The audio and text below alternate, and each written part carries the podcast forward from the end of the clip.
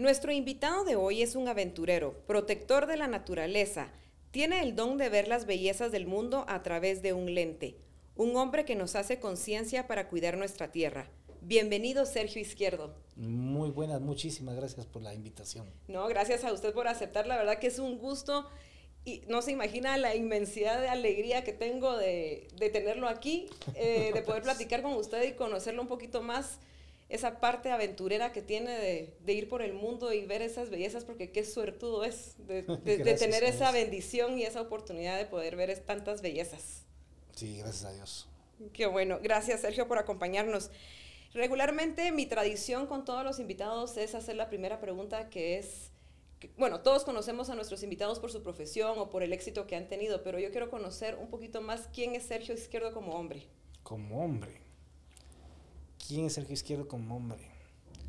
Bueno, yo considero primero que soy una persona temerosa a Dios, luego que mm, después de Dios viene para mí la familia y una de las cosas importantes para mí es tratar con mi familia eh, crear la mayor cantidad de experiencias en la vida. Ay, qué bonito, qué bonito. Las memorias, ¿verdad? que van a quedar para toda la vida. Cabal. Qué, qué interesante.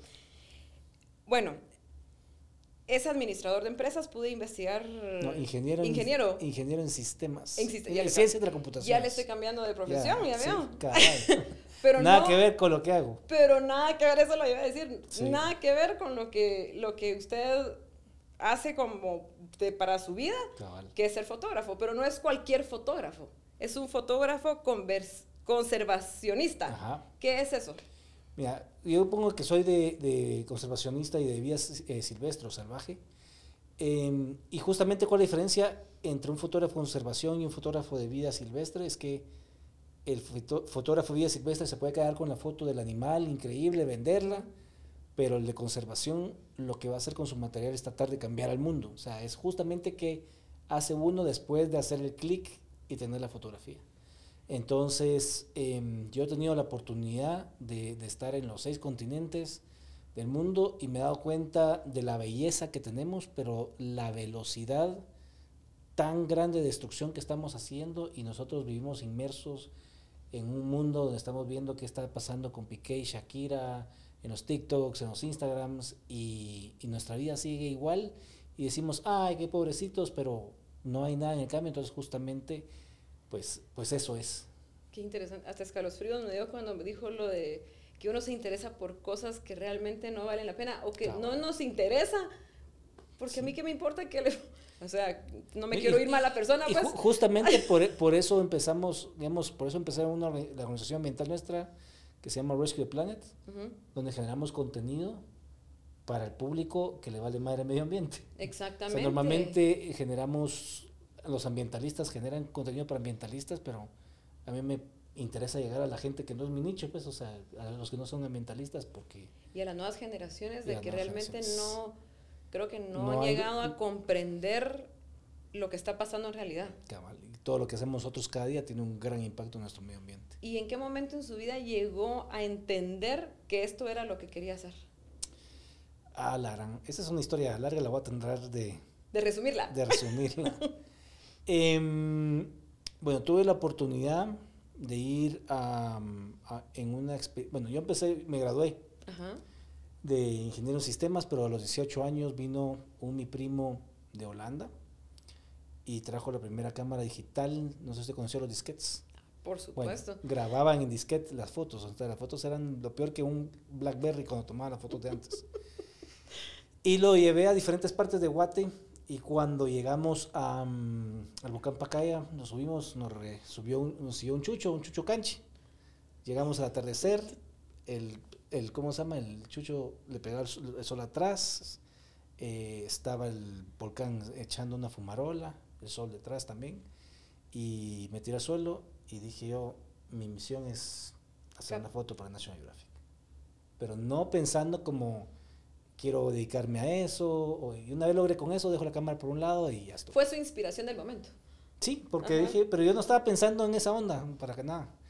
Em, y luego tuve la oportunidad, bueno, yo seguí estudiando, saqué mi, mi ingeniería, luego la, la maestría Y a la, hice una, tengo una empresa de desarrollo web y así fui como creciendo, pero la fotografía fue a la par. Empecé a ayudar a una organización ambiental que se llama ABIMA, que es la Asociación de Biología Marina de Guatemala. Me volví presidente, no soy biólogo. Y, y la cosa es que después em, empecé, ¿cómo se llama? Perdón. em, pues, no, no soy biólogo y después empecé a tomar fotografías de ballenas en las giras, en diferentes pues, momentos. Y ahí me empecé a usar como que la fotografía para la conservación. Qué interesante, porque usted siguió un camino, pero tenía otros caminos abiertos Cabal. y pasó por todos los caminos. Ca- Pasamos por todos los caminos. Por todos. ¿Y cómo aprendió a tomar fotos o cómo, cómo o es natural tener el buen ojo de captar esas imágenes tan impresionantes que tiene? Pues se fue dando solo, digamos, el tema de, bueno, sueño de National Geographic, que sueño de todo fotógrafo. Eh, gracias a Dios, ahorita llevo, contarle cómo llegué también es otra historia. A eso lo vamos a platicar, lo va. vamos a platicar. Em, entonces, yo no recibí ni un curso de fotografía, sino que estuve en... Me metí como a concursos. Primero los concursos aquí en Guatemala y lastimosamente ganaba el primo hermano del que organizaba el evento. Ah, eso es típico. Eh, y, y luego ya empecé a concursar en unos, en unos sitios de internet y, y ahí me hacían pedazos mis fotografías. Entonces aprendí mucho de la crítica constructiva y justamente, justamente eh, ahorita estoy terminando por sacar un libro que se llama Cómo lograr el sueño de todo fotógrafo para ayudar a toda la gente a lograr estos sueños y qué son todas las técnicas que se utilizan y un montón de, de rollos, donde muestro justamente todos estos eh, pues, problemas y cómo poder lograr que la gente, que- porque uno va a enseñar la fotografía a su abuelita o a su mamá, ay, qué linda, mijo, dedícate a eso, te apoyo.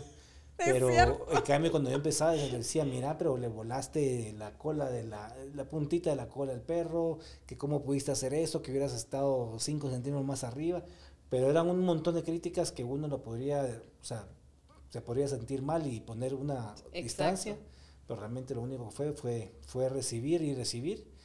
Eh, no, no tuve la oportunidad de tener haber tenido curso de fotografía, hubiera querido, pero todo ha sido por, Pero qué pilas, o sea, es más extraordinario que todas las personas que reciben tantos cursos. Eso ya es un don natural, ya traía eso desde nacimiento. Sí. y justo mencionó algo sobre la crítica constructiva. No todas las personas podemos tolerar que nos Construdestructiva. O- de- construdestructiva. Ahí me va a contar cómo es ese, ese significado de construdestructiva. Cabal. Bueno, un- una persona no puede tomar ninguna crítica, ya sea buena o mala, porque nos ofendemos ofendemos. Y- así. Y, sobre todo las, cada nuevas generaciones, cada vez más se. se Generaciones de cristal. Cabal. No, pero es cierto, o sea, Sí. pero cómo aprendió a, to- a tomar o a tolerar o a aceptar estas críticas. Primero cuéntame cuáles son las construdestructivas. Las, con- ¿Y las constructivas son lo que dice, ah, puedes hacer esto, esto, lo otro, pero la- las destructivas es como que, ¿cómo, ¿cómo se te ocurrió hacer esto? ¿Cómo no? O sea, ya vienen como diferente el tono de. El tonito. el tonito y, la, y, y toda la. Porque, y toda la. la ¿Cómo se llama? Caravilla de, de, de, de mensajes. O sea, que es una cosa. ¿sí? De cosas malas. de cosas malas y que a uno le baja la moral, pues. Pero ¿cómo logró usted aceptarlas y salir adelante? O sea, dijo, Porque "Ay, me como lo miraba norte". como un reto, yo lo miraba como un reto. Mm. Em, yo soy, o sea, soy una persona como que soy, he sido muy competitiva a lo largo de, de mi vida, sí. O sea, tuve la oportunidad, yo tuve la oportunidad también de, de hacer equitación eh, y estaba competi- compitiendo con un caballo de finca, primer lugar del ranking nacional en prueba completa. Luego hay se mueven muchos asuntos de, de política ahí también incluso, pero siempre estoy buscando ver cómo... o sea, Sobresalir. sobresalir, pero no, no porque quiero sobresalir sobre los demás, sino por ser, lo- sacar lo mejor de lo mejor. Eh, y por eso el reto de lo de National Geographic. eh, y también, por ejemplo, yo siempre hago la, la broma de que, bueno, llegué, me costó como siete años llegar a National Geographic, pero me costó más años conquistar a mi esposa, por ejemplo. Porque está fuera, fuera de mis ligas. Entonces, Ay, eh, no diga eso, ahí nos va a ¿no? contar eso Sí, también. ¿no? Pero eso, esa es una... eh, Voy a hacer otro, voy a hacer otro libro de, ¿cómo se llama? De cómo conquistar tu media naranja en siete años o menos. garantizado. Ya no es siete años en Pero es que me diga, lo que pasa es que a mí me dicen, lo que pasa es que a mí me dicen no o no se puede y es así como que, ah, ni madres, o sea, aquí el no, Entonces con las críticas destructivas era eso, o sea, me están diciendo no hubieras hecho esto, que realmente no te funciona, que no, o sea, no te, a veces hay otras personas que no te querían ni dedicar a la fotografía, o que no vas a ganar dinero, o que no te vas a, que cualquier cosa, entonces así como que, o sea, el mensaje negativo para mí era, se convertía en una forma de un reto para, para... ¿Y cómo es, cómo es esto de irónico que en, cuando yo fui creciendo, el que alguna persona dijera yo quiero ser fotógrafo, era rápido, ay, te vas a morir de hambre. Ajá.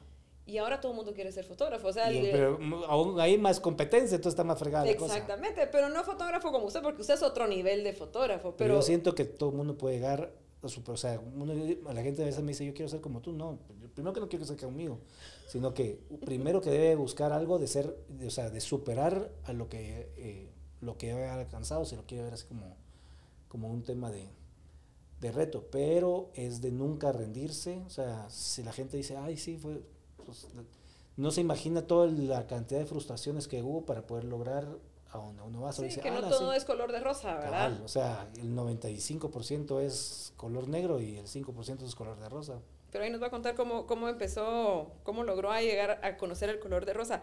Pero antes quiero saber ¿Por qué se enfocó en el ambiente? O sea, siempre traía eso de, proteger el ambiente, porque no todo el mundo, todos los fotógrafos... Sí, es que todos los fotógrafos empezamos como todólogos. tomamos fotos a las bodas de los amigos, al chucho, a la casa, a la catedral de la antigua. Entonces, el tema fue que con, con este grupo de Avima iba viendo de sacar fotografías de los animales y y fue justamente un, un, viaje que me marcó mucho. Fue que la gente decía, no, es que no vayas a Río Motagua, a la desembocadura, que es muy sucio, que no sé qué. No, yo quiero ir a ver, y quiero ir a ver. O sea, no es como que uno pueda llegar en dos horas y ahí estaba. Entonces fui y tomé una fotografía bien famosa de, la, de una, ¿cómo se llama? De una gaviota ahí tirada en el agua, con un montón de plástico. Y eso dije, no, o sea, y esta foto ha cambiado el corazón de muchos niños. Muchos niños me han plagiado la fotografía, que no me importa. Y la usaba. tal que haga conciencia. Ajá, entonces los niños después van al supermercado y dicen: No, mamá, eso es mejor ya no lo compremos en plástico, comprémoslo en cartón porque esto va a matar a los animales. Ay, qué entonces, eso, eso para mí es como. Eso es ser fotógrafo de conservación. ¿Por qué? Porque la fotografía ya está haciendo algo ya está dejando algo, la semillita, ¿verdad? Siembra la semillita. Cabal. Em, en sus expediciones que, que, ha realizado, cuéntenos un poquito cuántas expediciones ha hecho, qué han significado para usted. Bueno, em, digamos, yo en el tema con la revista, como le había comentado, en los seis continentes, más de 50 historias, normalmente, digamos, y todo esto es la honor y la gloria siempre es para Dios. Em, cuando, digamos, el, cuando hay fotógrafos top logran 20, 25, yo he logrado 50 historias, es como que algo como que nunca antes visto. Em, y he tenido la oportunidad de ir en, o sea, no sé cuántas, no tengo... No, también no, no, no, llevo la cuenta, pero sí cada una es, es especial y diferente. Una experiencia única. Ahora hablemos de, de National Geographic. Como dice usted, todos los fotógrafos sueñan con, con que le publiquen una fotografía de, del fotógrafo, ¿verdad? Pero, ¿cómo logró llegar, tocar la puerta, que le abrieran la puerta, que le publicaran la foto? Yo creo que es el único fotógrafo guatemalteco que ha llegado hasta ahí. Sí. hay otros que dicen que dan, pero lo que pasa es que le publican en la foto del lector y, digamos, sabemos tal vez unos, sin mucho, unos 10 latinos. ¡Latinos! ¡Qué increíble! ¡Felicitaciones! Igual, para, y le voy a explicar por qué es la gloria para Dios. Yo respeto, de entradita de una vez, le respeto mucho la creencia de cada quien. O sea, cada quien es libre. Yo les cuento lo que a mí me ha pasado. Sí, y era, eso es lo que, queremos saber. Sí. Entonces, ¿por qué siempre digo el honor y la gloria de Dios? Es porque no, lo puedo, no puedo debatir que haya pasado. Y le voy a dar, hijo, lo, voy a tratar de resumir porque realmente ha sido un gran, un una gran cantidad de, hechos. Vine, eh, vino este con ese reto que le había dicho Eh, fui al zoológico, ayudé mucho al zoológico. Ah, no, perdón, antes mandé mis fotografías cuando no era todólogo, se las mandé a National Geographic, National Geographic Traveler, se las mandé a, ¿qué otra? A Discovery. Y en eso me responde National Geographic y me dijo, miren, por, por políticas no contestamos los correos, porque recibimos más de 3.000, 4.000 correos de fotógrafos de alto nivel a nivel mundial y por políticas no contestamos ni uno. Pero has visto tus, tus tres fotos que eran, ahorita que las miro, dije, la gran, qué buena onda la persona que me lo dijo. Y creo que tienes potencial, pero en este sitio que no dice National Geographic, de aquí agarramos nuevos potenciales. Dije, puchica, una ventana, vamos a echar punta. Y va. Total que ya tenía link y mm, le instalé eh, a mi máquina, le instalé, como era computólogo, Win, eh, Linux para tener doble sistema operativo y le caí encima Windows, por eso sí, y me volé mi correo. Entonces ya, si volví a mandar, lo perdí. Entonces perdí mi primera ventana. Luego vinieron unos chavos de, ¿cómo se llaman este? De National Geographic al zoológico. Eh, y entonces la que yo ayudé mucho al zoológico con fotografías en aquel momento. Y viene la de mercadeo, que se llama Claudia Gerbruger, me dice, mira, que aquí va a venir National Geographic, que, que tú nos has ayudado un montón y queremos echarte la mano. Y puchica, dije, buenísimo, queremos darte cinco minutos de la hora que vamos a tener. Y cuando llegamos ahí, de la hora, me dieron 55 mil y 5 para el zoológico. Luego me dieron una tarjeta de, de, ¿cómo se llama? De presentación de ellos con su logo National Geographic, pero decía Hotmail. Y digo, ¿por qué tiene Hotmail? ah, es porque ahorita estamos empezando y vamos a hacer National Geographic Centroamérica, no sé qué, no tengan pena, yo les hago el sitio web. Les digo, bueno, dije, voy a aprovechar dos pájaros de un tiro. Les hice el sitio web idéntico a National Geographic, era nationalgeographicca.com, en National Centroamérica. Y a los tres días recibo un correo, ah, no, y entonces el, se, se, empieza, se empieza un concurso de, vamos a hacer un curso de fotografía, iba a venir un fotógrafo que se llama Joel Sartori, y, y total que habían, ya se habían montado un montón de patrocinadores, eh, ya la gente había pagado y de repente recibo un correo que dice, eh, tiene, Sergio Izquierdo, usted tiene que bajar su sitio en los próximos 24 horas o va el departamento legal de National Geographic. lo vamos a demandar, o sea, imagínense cómo bonito para entrada de National Geographic, lo vamos a demandar. Increíble. Eh, y así va. Y entonces le dije, no, es que, perdón, es que no éramos de National Geographic, sino tengo la licencia de proyección de una película de National Geographic. yo, a la madre. Total que después eh, sacamos a este, eh, se, se, había caído todo el proyecto, pero ya teníamos que sacarlo, ya teníamos a toda la gente. Y logramos contactar, le dijeron al Joel Sartori que no viniera, contactamos a otro chavo que se llama Luciano Candizani, fotógrafo de National Geographic Brasil.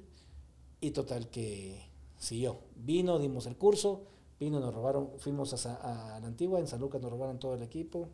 Ay, Dios bueno, lo voy, a, lo voy, a, dejar picar porque en el, parte en el libro de este de cómo llegar a ser, lograr el sueño de fotógrafo, pongo esto. Pero la cosa es que me frustró y le, me, me dijo, hacer la, la, historia corta, le dije, ¿cómo quiero publicar una historia en National Geographic? ¿Qué tengo que hacer? Pues una historia poderosa, que no sé qué. Boom, consigo el Bactún 13. Bactún ah. 13, el final de toda una era, de pucha, miles de años y que la, la, invertí dinero, invertí recursos y me fui por todos lados de Guatemala. Recursos suyos, míos, propios. propios. Ajá. O sea, si me cuánto, me inver, cuánta inversión, no, pero fue, era un sueño, una, un reto sueño. Y entonces vino, eh, eh, conseguí la cita en. Sao Paulo y me pagué mi boleto a Río de Janeiro eh, fui a un festival y me invitó mi cuate, a la cuata, a mi cuate, el cuate este, el fotógrafo a su casa, y cuando estaba ahí me dice, mira, fíjate que me acaban de escribir que, que se canceló tu cita. Un día antes. Ay, santo Dios, qué frustración. Y de regreso. Y luego le mando el contenido y me dice, mira, fíjate que tenés el nivel de National Geographic, pero de aquí a la, a la fecha de la Factum 13, que eran seis meses, tenemos todos los cuentos llenos. Así que muchas gracias. Pues yo frustrado diciéndole Dios, pues yo te estoy pidiendo, te estoy pidiendo porque no se cumple, porque no se cumple. Y entonces tuve la oportunidad de, bueno, estaba yo scrolleando el Facebook, yo nunca regreso, antes no había Instagram, y de repente un regreso y un concurso de participar en una expedición de Bermuda a Islandia en un velero, uh -huh. en una expedición de 23 días. Y entonces participé con el concurso, dije yo, de, como era por votación, eh, como somos latinos, dije más, mucho más cuates que todos los demás vamos a tener y que con las votaciones les ganamos y nos vamos. Y que el amigo le diga a los amigos y que los Cabal. amigos le Y entonces lo que no supe, empecé a ganar y lo que no supe es que uno podía votar otra vez el día siguiente. Entonces empecé a ganar y me empezaron a rebasar. Y yo siempre he estado como que o sea, buscando a Dios y toda la onda y de repente han habido ocasiones en mi vida donde Dios me ha hablado y cuando me quiere hablar me lo dice claro. tres veces, claro, así como quien dice, no fue chiripazo. Y entonces ven, era mi primer grupo de oración que me habían invitado. Y dije, todo, uno ya todo todo raro. Y en eso, entrando, y la señora me dice, mira, eh, me da Dios esta, esta, esta cita para, para ti. Y era Josué 1.7. Es, eh, esfuérzate y sé valiente, no te partes ni la izquierda ni la derecha de la ley de Moisés y serás prosperado en todo lo que hagas. A la par, mis cuates de la universidad, todo, yo era hacker en mi época de joven, y mis cuates de la U, hackers, y hagamos esto, y hagamos esto, todo un sistema de trampa para generar votaciones de forma que no fuéramos detectados. Y en esa me estaba diciendo cabal Dios, no, y la señora se lo dijo, no, me se lo dijo así de la nada, o sea, así de la nada, así de la nada, de entradita, así como que, ¿por qué me está, o sea, como así que Dios te hablaba? O sea, sí, está en otro rollo, decía yo. Y, y, total que ni a la izquierda ni a la derecha de la ley de Moisés, o sea, no mentirás, no harás trampa y vas a ser prosperado en todo lo que hagas. Y total que, y era Semana Santa, y, llamaba a mis cuates, vos, que por Guatemala, al día siguiente vos, que por Guatemala, y avisa a tus cuates en la piscina. O sea, la gente estaba hastiada de mí, y salía en medios de comunicación, y, o sea, era un, era un esfuerzo grandísimo. grandísimo y desgastante. Y el que iba a ese lugar, segundo lugar es de Croacia, yo tengo, Croacia lo tengo vetado como país por las sacadas de madre, como decimos buen chapín, que lo hacían, me hicieron después de esto. Iba, el que iba a segundo lugar era un croata, me manda un correo y me dice, mira, ya hablé con el segundo, con el que va en tercer lugar y cualquier cosa eh, queremos ver que vayamos, que, es muy desgastante, que hablamos con los organizadores, que para que vayamos los tres, y si no estás de acuerdo te va a pasar esto, y empezó a amenazar y amenazar y amenazar, no le contesté nada, me empezó a rebasar. Y aquello que, las ganas de empezar, vos que hagamos esto, que hagamos esto otro, o sea, todas las técnicas de hackers, y de repente pongo la radio y Dios dice, Josué 1.7, a la madre, no puede ser, dije yo. Y entonces sacan al tercer lugar, que era un gringo, lo sacan en Fox News Estados Unidos, en el noticiero, para que voten por ellos. Fox News, Estados Unidos, imagínense la cantidad de... Y entonces, eh, y yo así como que toda la mala, no, que te, mira, todo el esfuerzo que hicimos nosotros, yo a mis cuates y a mi familia les dije, hagamos esto, yo, no, y de repente pongo otro, está en otro lugar y también José 1.7, no puede ser, ¿va? más claro que el agua. Más claro que el agua no suele. Y, aquella que uno esté como frustrado y bueno, animó. Y, y entonces estaba sirviendo en la iglesia y me llaman, me dicen, mira, vos ganaste, te vamos a explicar acá, se va a armar, se armó la San Quintín, me sacaron la madre, como Chapín. Y cuando estaba en la embarcación me dijeron, ¿quieres saber por qué estás acá? Contratamos a la mejor empresa de anti-hackers de California y de todos los participantes, la única persona que no hizo trampa fuiste vos y por eso estás vos acá. No puede ser. Y entonces hice esta expedición tirando 23 días con estos científicos, tirando una red y en todas las muestras sacando microplástico, microplástico, microplástico, microplástico, o sea, pedacitos de microplástico, sí, todas las muestras. Que cuando llegué allá me di cuenta de que como la mayor parte de organizaciones ambientales en el mundo son patrocinadas por, por, las industrias de plástico para hacer estas estrategias de reciclemos, reciclemos que no sirven para nada ese es otro tema, pero por eso decidí hacer nuestra organización de Rescue the Planet y, como, y, y, documenté todo esto que cuando regresé tenía el, contenido de, de, de, la, ¿cómo se llama?, de la desembocadura de Motagua y la, y la expedición. Entonces fui con este material a los de Brasil y me dicen, hace dos años publicamos sobre el plástico, no podemos repetir el tema. Después dijo, pero probá con Latinoamérica. Y aquí me dieron contacto con Latinoamérica, se los puse, buenísimo. Y hicimos la expedición de, de mm, Bermuda a Nueva York. Qué increíble, qué historia y esa, e, inspiradora. Y esa, y esa, digamos, esta intervención de Dios es una dentro de más de mil que han habido y en, en, toda mi vida respecto y ahí sí que como la fe mueve las montañas y su fe fue tan fuerte y y Dios lo escuchó y le mandó los mensajes y es increíble cómo Dios manda mensajes y le voy a contar algo personal. Yo estaba pasando por un momento, o estoy pasando por un momento personal...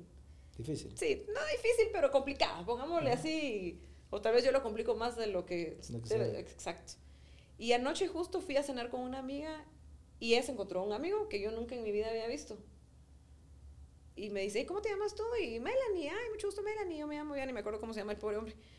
Y me dice, y solo se me acabó y me dice, mira, ¿y tú estás feliz? Hola. Y yo, saber qué cara me vio. yo, sí. Bueno, la cosa es que me dio un mensaje así de la nada. Y yo dije, chanfle, porque y él cómo sabrá que... Y después me dijo, la qué gusto conocerte, pero me tengo que ir. Y se fue. Entonces ahora entiendo que Dios sí Dios habla. habla de diferentes formas. Qué increíble. Sí. Y ahora entendí, o sea, me volvió a dar el mensaje que a través, o sea, como diciendo Melanie, usa, abrí usa los ojos. personas, usa... sí. O sea, Dios se comunica y uno tiene que tener los ojos, los ojos, los oídos disponibles. para- listos para escuchar el mensaje. Cabal. Pero mire, qué, qué inspiración. Entonces usted esa me dice, si usted me dice que me llevé a National Geographic por mis logros, no, Es de Dios. es Dios. Es Dios primero, Dios. centro de la vida. Si usted me pide cuál es el consejo, como me estoy adelantando, el mejor consejo que le pueda cualquier persona, es soñar tan grande que la única forma de lograrlo se puede hacer de rodillas. Qué, qué bonito mensaje. Y lo vamos a repetir, me lo va a repetir después Va. ya de último. Súper. Pero, pero por favor dígaselo a los que lo están viendo ahí. Bueno, el, el mensaje más importante para mí es que uno tiene que tener sueños lo más grandes que solo se puedan lograr de rodillas ante Dios, para que Él lleve los créditos, así como Él lleva los créditos de mis fotos o de mis producciones. Ay, qué bonito, qué bonito. Muchísimas gracias, Sergio. Y en todo esto, en este proceso, y cuando ya está metido en tomando las fotos, porque creo que ya fue a las a selvas y Sí, pues, todos los lugares que uno se puede imaginar, ¿cuál ha sido el miedo más grande que has sentido? Miedo más grande. Yo tengo un problema con el tema de miedo, fíjese, porque no es que me la quiera llevar de valientes, sino que no lo mido o no lo siento, hasta a veces, ay, no sé, o sea, es que he puesto la cámara a la par de un cocodrilo que me ha tirado una, ra- una mordida, me ha perseguido un elefante, Ay, Me han disparado en el aire, en la- me han disparado en el aire el narcotráfico en una avioneta. Ay, no le Usted tiene que creo. buscar, ver mi libro de cómo lograr el sueño de todo fotógrafo, Lo, lo voy a leer, la Sí. verdad, se lo prometo. Yo no soy muy de leer, le voy a confesar. pero le va a gustar. Pero qué interesante, de verdad es que yo estoy hasta emocionada de platicar con usted. o sea, no cualquiera hace lo que usted hace, na- no cualquiera tiene esa valentía. Y usted tiene un nivel de valentía grande, pero me imagino que se le ha de presentar algún momento de temor, de miedo. O es así como yo, yo no siento miedo que me pasen cosas a mí, pero sí tengo miedo de que le pasen cosas a las personas que están a mi alrededor. ¿Podrá Bueno, ser así? sí. ¿Podrá ser así? No sé, es que no, a mí me, o sea, mi esposa me alega de que no mido mis, mis cosas, o sea, igual cuando saco mensajes eh, en las redes o algo así, me dijo, mira, estás metiéndote con, con gente pesada, pues, Sí. Em, pero, pero no, no sé, o sea, tal vez cuando, o sea, de que me voy a caer en un momento o algo así que no me ha agarrado, pero digamos que no, es, no es como una adicción a la adrenalina, tal vez. Pues sí, pues... Sí, adic- adicto a la adrenalina. Bueno, y cuando empezó, cuando le robaron su equipo, Ajá. se quedó sin nada. Sin nada. Y solo mandaron, estos cuates que organizaron, me dieron dinero para ir a comprar el equipo del otro chavo. Me mandaron a Miami y regresé el mismo día para evitar impuestos y tener su equipo al ya. Y ellos no me repusieron nada. Entonces, o sea, lo que a uno le cuesta ir juntando al inicio, al inicio cuando empieza y juntar que no tengo dinero, cámara, Y no, o sea, no es algo barato. no. Entonces, para, o sea, para mí fue un gran pepitazo, pues. ¿Y cómo se repuso, si se puede a, saber? a poquitos, o sea, yo al inicio era así como que, como yo tenía siempre mi empresa de desarrollo web, todos los negocios que salían de, mm, de fotografía decía, bueno, mitad es para comer y la mitad es para invertir. Y, y así bien religioso, entonces. Porque regularmente cuando a alguien le pasa algo así, una tragedia, porque es una tragedia que le hayan robado todo, dice, bueno, ya estuvo, ya. Me doy por vencido, me voy a dedicar No. a otra cosa. Sí, es que digamos, eso es, eso es una cosa, es que uno no se tiene que dejar por vencer. O sea, Pero ¿cómo cuesta eso? ¿Cómo puede? ¿Qué, qué es nos- que tiene quién que nos salir. para Es que tiene que salir, eh, de nuevo, o sea, miren, pues, las excusas? se la voy a es- poner, se la voy a poner otra, otra y no, y ese es otro, digamos, cuando Dios me habla, me ha hablado así bien grueso. Y me puso una la historia de la mujer cananea donde que supuestamente Jesús había venido solo por los judíos. Y entonces esta mujer cananea se quiere acercar y que le dicen, los, los, ¿cómo se llama? Los, ay, los apóstoles, que se vaya, que se vaya, y, y luego le dicen a Jesús que la despida, que se vaya, y que le dice eh, algo así como que, eh, que, el pan, que, el, que el pan no se lo da a los perros, y le dice que las migajas, y ella le responde, los perros comen las migajas que se caen al suelo.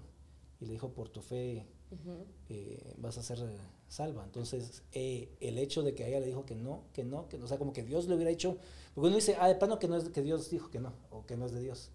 Obviamente uno tiene que escuchar a Dios, pero el hecho de que, que uno no tiene que rendirse, que un no no significa que no vaya a salir después, o sea, para mí hubieron, por eso le dije lo de la, del iceberg, la punta del iceberg, hubieron tantos nos y tantas frustraciones, o sea, y eso que, ¿por qué te vas a dedicar a la fotografía? Que eso no te va a dejar, que, que Los que estás mensajes con- de negatividad, ¿verdad? de negatividad y que en su, que comprendo yo la, la las personas que están preocupadas, pues, o sea, tienen razón también en expresarlo, pero el tema es que, que, que son tanta negativismo, pero uno tiene que, o sea, es, es como buscar un reto de que uno no se debe rajar. Sí. o- o- Vencer, cabal. vencer todas esas Pero a mí, cosas, digamos, ¿cuán-. ¿cuántas veces me dijo, me- me tuve no, o sea, negatividades para National Geographic? O sea, son cientos. Ah, la gran- Y No, ahora 50 historias. Qué increíble. Felicitaciones de verdad. Qué admirable. Es un hombre muy admirable. La gloria es para Dios. Y hablando un poquito, ya nos mencionó a su esposa, eh, eh, su fe. ¿Cómo balancea su vida Ah, la madre se lo personal mayuca. con su vida Así como decimos profesional? aquí. No, para mí, y eso lo saco cuando estoy en mis redes con mis historias, algo así como que, miren, lo más difícil para mí es en la salida de la de Guate. O sea, a todo el mundo le dice, vas a ir a la Antártida, es una felicidad que todo el mundo le puede dar. Y a mí me da una pesadez que yo no quiero irme. Porque se va un montón de días. Sí, y entonces, cabal. Y entonces, y ahorita me fui, por ejemplo, tuve la oportunidad de ir a la Antártida, cinco días, o sea, me fui tres, casi un mes, cinco días y casi un mes a Petén. O sea, tengo que. ¿Y su esposa se queda, no se va con usted? a- No, yo, yo lo que hago, también otra cosa de, de experiencias, trato cuando se puede ver de cómo los incorporo a ellos para que ellos tengan pues, pues algo de lo que yo puedo tener Ujú. la oportunidad de ver. Pero, mm, pero es súper difícil. Obviamente cuando estoy con ellos es como full atención a ellos, eh, en lo que se pueda. eh, bueno, siempre uno tiene que estar seguir trabajando, pero, pero sí se vuelve mucha prioridad y mucho tiempo. Pero qué admirable también para su familia, porque, os- insisto, no cualquiera tampoco Ay, tiene esa lloran. tolerancia, esa tolerancia de, de vivir sin papá o vivir sin esposo tanto tiempo por su trabajo. O sea, es, dif- Sí. es difícil. Y qué admirable ellos también. O sea, Sí, mi, admiración va para usted y su le hacen familia. ganas. Porque sin ellos usted no podría hacer lo Ah, que sí. hace tampoco, ¿verdad? cabal, sin el apoyo de ellos no se podría. y, y qué valientes. ¿Y usted tiene hijos? Cuatro. ¿Cuántos? ¡Cuatro hijos! Sí. ¡Qué alegre! ¿Y cuántos años tienen? Tiene de mm, 19, luego 12, luego 10 y luego eh, ahorita acaba de cumplir 4. Ay, está pequeño. Pues ahorita justamente 4 porque acabo de regresar de Petén y regresé a la piñata, literalmente a poner la piñata. Pero está en esos momentos importantes de la vida de ellos. Sí, o sea, trato, o sea, yo muevo y así como que de repente sí me dicen, a veces me, me paso de, de abusivo, le digo, bueno, esta fecha y esta fecha ya la tengo Reservada. Ya tengo reservada, entonces a veces cuando se pueda, se mueven las asignaciones en relación a los cumpleaños de Ay, De mire, ¿y niños, alguno de sus hijos quiere ser como usted? el más chiquito. Sí. Acaba de ir ahorita al colegio y hizo un su cartel y se yo tengo un sombrero, entonces él consiguió otro su sombrerito y con cámaras de juguete. Y entonces él dice que, que llegaron todos los niños que quieren hacer cuando sean grandes, doctor, y no, yo quiero ser fotógrafo con mi papá. Ah, qué bonito. Qué, qué herencia más su- linda le va a dejar. especial. Qué bonito. Hoy, ¿qué le hace falta por hacer? ¿Qué me hace falta por hacer hoy? Bueno, em, yo quiero, ahorita vamos a lanzar el- un documental pronto eh, que se va a llamar Plasticósfera. Quiero entrar mucho más en el tema de los documentales. Em, eso estamos a nivel profesional, ¿va? Eh, todavía hay algunos lugares en el bucket list de que uno quiere llegar a, a- a ver. Todavía me faltan ir a fotografiar los osos polares, por ejemplo. Ay, o, ir a Borneo también es otro lugar que, que Le tengo envidia, pero de la buena. No sé si existe la envidia buena, pero yo le tengo envidia de la buena. Em, y, y más que todo, quiero ver cómo logramos seguir avanzando con la organización para llevar estos mensajes y cambiar a la gente. Ay, qué bonito. O sea, eso es como que... Y lo va a lograr seguro. Lo va a lograr. Ahí, ahí vamos, ahí vamos. Mire, y yo voy a hacer chute. Eh, ¿Cómo logra todo esto? ¿Tiene patrocinios o...? No nos diga con quién, no. si hay algo de la competencia, no nos vaya a contar. No, no hay competencia aquí, no. Patrocinios cuestan... Realmente, le voy a decir, le voy a ser bien sincero. Eh, bueno, ahorita tengo apoyo mucho, yo siempre he sido como la, la cámara Nikon de marca desde que empecé. Entonces ellos me ayudan con equipo actualmente. Eh, sí tengo, digamos, algunas empresas externas. Si el Banco Industrial nos quiere patrocinar sería fantástico. Ay, vamos a ver, vamos a, darle seguimiento. Em, sí, pero digamos, yo busco, me voy a ser bien franco. Y a mí me gusta ser claro y pelado.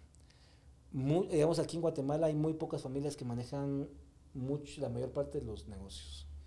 Y yo no soy ni antiindustria, ni ecohistérico, ni nada, pero por ejemplo con el tema de la contaminación por plástico es uno de los grandes temas en donde la resolución del reciclaje es una, mm, le voy a explicar rapidito por qué, es una estrategia de marketing para, para ¿cómo se llama? Para hacerlo sin sentir que usted puede seguir consumiendo plástico. Porque se va reciclando.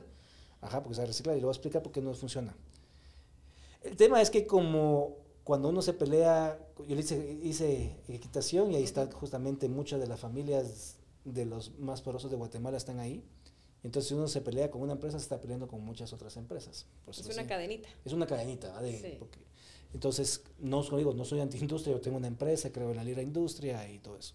Pero las prácticas de algunas industrias son las que hay que cambiar porque estamos como estamos y por eso hay que buscar mejoras. Pero en el plástico, por ejemplo, usted, cuando usted tiene una botella de plástico y la quiere reciclar, se recicla un plástico de menor calidad. Por eso dice que usted tiene, usa el, el, el 5% material reciclado y el demás es plástico, eh, material eh, virgen.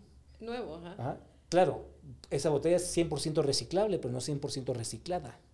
Y entonces el tema es que em, estamos llenando de plástico los océanos. Yo le digo porque, o sea, yo soy ingeniero de sistemas, no soy un biólogo, no soy ambientalista de nacimiento, sino vi estos microplásticos que se recolectan y ver que estaba, o sea, miraba alrededor y todo, era mar, mar, mar, 23 días, como que estoy en una prisión, y plástico, y plástico, y plástico. Y el reciclaje tampoco, no, digamos, no es un material que se puede reciclar para siempre, solo ese, ese reciclaje se recicla, material se recicla en plástico de menor calidad, y ese ya no se puede volver a reciclar, o sea, solo dio un ciclo más para que llegue al medio ambiente. Entonces, más del 90% del plástico jamás ha sido reciclado y la industria, la industria adquiere en plástico virgen un incremento de más de entre 14 y 15% anual y la, y la capacidad de reciclaje aumenta menos de 1%. Qué increíble. Entonces nunca va a haber forma de alcanzarlo. Entonces esos mensajes que nos han metido, porque hay tanto dinero detrás de, de greenwashing, donde dicen reciclemos, hagamos ecoladrillos, salvemos el planeta, limpiemos las playas. eso se, lo va a poner bien fácil. Aparte del tema de salud, o sea, de plástico, microplásticos, usted se come una tarjeta de crédito cada semana, solo microplástico que vienen en, la comida empacada, en la sal de mar, en el agua embotellada, tienen microplásticos, se han encontrado en los en, en, en, su sangre, en la leche materna, en la leche de la vaca, o sea, son un montón de mensajes que la gente no sabe que están, que, que queremos mostrarlo para que la gente cambie eh, pues la forma de ver esa, esa parte, porque si es, o sea, una de cada dos ballenas tiene plástico en sus estómagos, una de cada dos tortugas marinas tiene plástico en sus estómagos, entonces mientras estamos viviendo en esa burbuja que digo yo, nosotros queremos despertarlo con contenido que la gente le pueda interesar y decir, a la madre, lo puedo cambiar yo desde casa. Fíjese que yo fui, nosotros en el banco tuvimos un voluntariado, creo que fue el año pasado, como a finales del año pasado, y fuimos a sembrar árboles por Chinautla y pasamos por el río de las vacas. Es una cosa impresionante. Yo creo que habría que llevar a las personas a hacer un tour por esos lugares y que miren la realidad de lo que estamos viviendo. Es una cosa es un río de plástico. Sí. Y eso de las bardas y biobardas es pura casaca. Ay, no, que... Y aquí viene mi pregunta. ¿Qué nos aconseja o qué podemos hacer? Tal vez, o sea, no una campaña, pero ¿cómo podemos empezar desde casa a poder cuidar o velar, aunque sea un poquito, porque no vamos a hacer, ay, desde hoy yo ya no voy a usar plástico, porque es mentira. Mire, pues, es mentira sí en cierta forma, porque yo, o sea, hay cosas que todavía no está la opción de seleccionar. Eh, yo sí siento, digamos, yo no estoy en contra del plástico, porque esto es de plástico, o sea, todo es de plástico, increíble, ¿no? pero no lo tiramos. El problema son el plástico de un solo uso, que usted lo usa un ratito y lo tira y pasa a ser eh, para parte del planeta para siempre. ¿sí? Todo el plástico que se ha creado en la historia de la humanidad está en una parte del planeta. Entonces, no estoy en contra del plástico, sino que de la plástico de un solo uso. Porque usted cuando va al mar lo que más encuentra son botellas, o, es una cosa impresionante. Entonces, ¿cómo podemos hacer? Tenemos que hacer cambios muy radicales en nuestro diario vivir. O sea, radicales en qué sentido? En que yo ya no voy a buscar una botella, una, una comprar agua pura embotellada, la compro en... Eh, mi pachón mejor. Mi pachón, en el pachón. No es por hacerle publicidad porque no me está apoyando ni nada, pero aquí tenemos un invento grandísimo, ecofiltro, en lugar de estar usando garrafones. Em, y eso hasta por salud y por economía.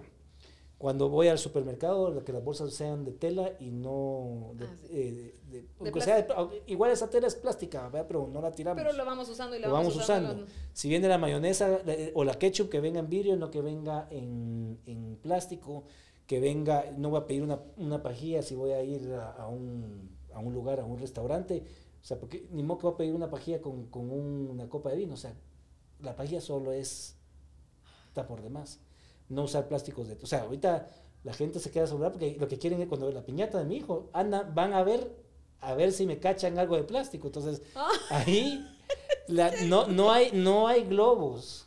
Em, los platos, los tenedores son de madera, de desechable, los platos de cartón, o sea, hay formas, pero ese es el cambio radical que uno tiene que hacer, rechazar el plástico en su mayor posibilidad. Se lo va a poner así bien Me fácil. Me siento culpable en este momento. No, pero realmente es cabal para cambiar el switch.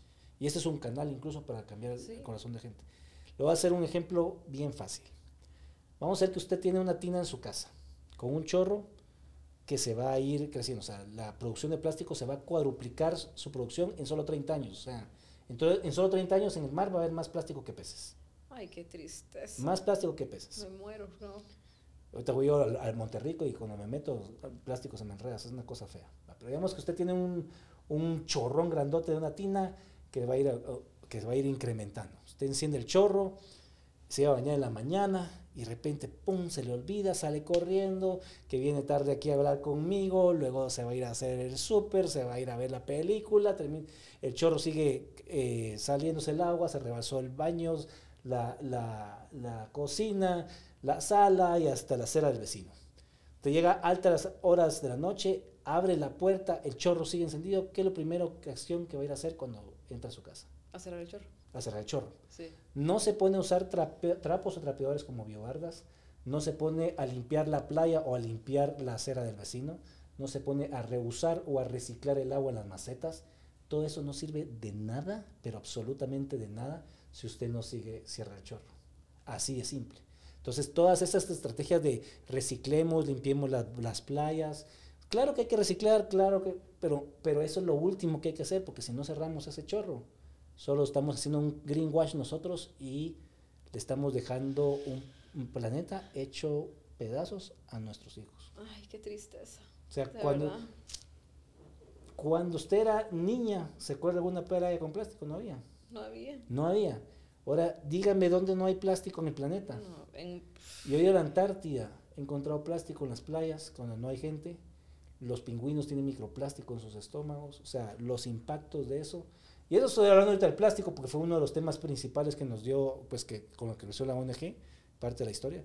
Pero ahí tenemos el tema, digamos, si usted eh, consume aceite de palma africana, todo trae aceite de palma africana. Y en fin, es una gran cadena pero que nosotros tenemos que estar cambiando esa conciencia y cambiando ese chip y tratar de informarnos también, o sea, que nos importe más la información Sí. para que cambiemos. O sea, es también, como paréntesis, eso de los bioplásticos también es pura casaca, o sea, que son biodegradables, no son biodegradables a menos que usted los lleve a una fábrica especializada donde lo ponen en temperaturas muy altas durante cierto tiempo y variedades atmosféricas que no existen en la vida real. Pero yo tengo una dice que dice que se va a biodegradar en tres años Es y llevo más de 10 años con la bolsa y está intacta. ¿no? Qué Entonces, increíble. Hay que, eso es bien increíble. resumido lo que está Sí. El no, tema pero de es un salud. tema interesantísimo y que creo que hasta yo que pensaría que no sé si en los establecimientos educativos actualmente dan esos temas a los niños y a los jóvenes. pro- ese es otro problema. Porque cuando usted da ese, ese- esa información al sistema educativo, por ejemplo, aquí en Guatemala, se va a pelear con que el gobierno no está haciendo suficiente por parar el cuento. El gobierno está buscando los intereses. Eso es aquí y en cualquier otra parte del mundo. O sea, donde las grandes industrias estas de plástico entran en, en- en negociaciones y por eso votan cualquier proyecto de ley que pueda reducir el, el consumo de plástico. Ya en otros países, en Europa y en otros, en la Unión Europea, eh, perdón, en la Unión Europea ya los próximos tres años va a salirse el plástico de un solo uso. O sea, sí se están habiendo cambios sobre ese tema, pero mm, eso es lo que está pasando. Qué increíble. Pero eso es, de verdad, yo, por favor, tómeme en cuenta para al- alguna campaña que va a hacer porque es, dan ganas de llorar, la verdad. Sí. Dan ganas de llorar de lo que está pasando. A mí me dan ganas de llorar cuando está la señora atrás mío en la caja del súper y, y deme otra bolsa y otra bolsa con la bolsa. A la madre. Digo, bueno, una bolsa para el basurero, como digo, no podemos salirnos de plástico completamente. Tal vez la bolsa de la basura de la cocina Es esa, la- esa, esa sí Ah, la puede poner. Pero, por ejemplo, las demás basuras, usted cuando mira a la persona del, del, del basurero, él lleva un costal y voltea todo, con bolsas o sin bolsas, la voltea todo en su costal. Y las bolsas nomás se suben al, al camión se empiezan a despedazar para ver que esas personas puedan obtener. O sea, que si usted viene y tiene su escritorio de papeles, solo le da vuelta, no, no usa bolsas y, en un basurero grande, ese basurero grande da vuelta a la persona y se lo lleva. Pues. No. Gracias por compartir toda esta información que la verdad que somos ignorantes y no sabemos de... Hay que abrir los... Sabemos lo que nos ponen enfrente y lo que es fácil de escuchar, pero no investigamos a profundidad lo que realmente decir. Así que muchísimas gracias por compartir esta información y espero que todos podamos entenderlo y poder hacer un cambio pequeño Sí. desde casa, ¿verdad? Bueno, vamos a pasar ahora al preguntón. A ver. No es el preguntón como el del colegio, ¿no? ok. ¿Se recuerda el preguntón? Sí, me imagino que es como el true and dare de los gringos. ¿no? No, son preguntas bonitas, pero solo como respuestas más cortitas. O sea, Ok. así como me lo puedes decir en una palabra o me lo puedes decir en una frase. La primera era qué fotografía tenía pendiente por hacer, pero ya me dijo lo de los osos polares. Sí. Mi, mi fotografía en sueño es tomar un oso polar bajo el agua.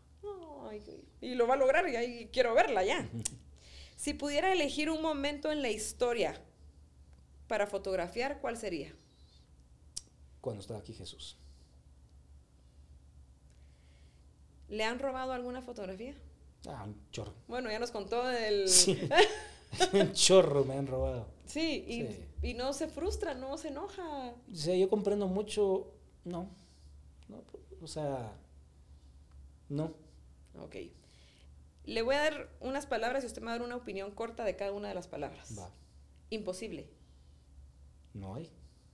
Plástico. Excelente material, malo en el, en el plástico de un solo uso. Selva. Nos quedan pocas. Planeta. No hay planeta B. Tecnología. Em, hay que orientarla para salvar el planeta, no para destruirla. Nuestra pregunta icónica de este segmento es si pudiera tomarse un café con un personaje de la vida real o de ficción, ¿con quién sería? Para platicar de la vida. Con la vida real, yo de nuevo, no es que quiera ser un súper cristiano religioso, pero yo agarraría a Jesús. Es que es... O sea, se me pregunta la primera persona así en todo, a él. Ok. ¿Y cuáles son los tres aprendizajes más importantes que le ha dejado la vida hasta hoy? Los tres más importantes es, em, de nuevo, como digo, tener a Dios como primero eje y dejarlo que entre y gobierne su vida, que es una cosa muy difícil de hacer al inicio. Sí. Esa es una. Dos es yo no tener enemigos, yo no tengo enemigos. O sea, puede ser que estoy en contra de la industria de plástico, pero puedo estar platicando con la persona. Sí. Em, y tres es que la familia es lo más importante. Excelente. Sergio, muchísimas gracias por haber aceptado esta invitación. Fue un gusto y un honor para mí poder platicar con usted, ¿verdad? No, que usted, qué interesante. Yo creo que hubiéramos podido tardarnos unas tres horas para platicar, pero el tiempo es corto y, y creo que con lo que lo conocimos nos ha dejado un mensaje muy importante para nuestras vidas y sobre todo para la vida de nuestro planeta. Así que muchísimas gracias, Sergio, por haber aceptado esta invitación. Por su invitación. Excelente, gracias Sergio. Eh, recuerden, no limiten sus retos, al contrario, reten sus límites. Soy Melanie Calderón y nos vemos a la próxima.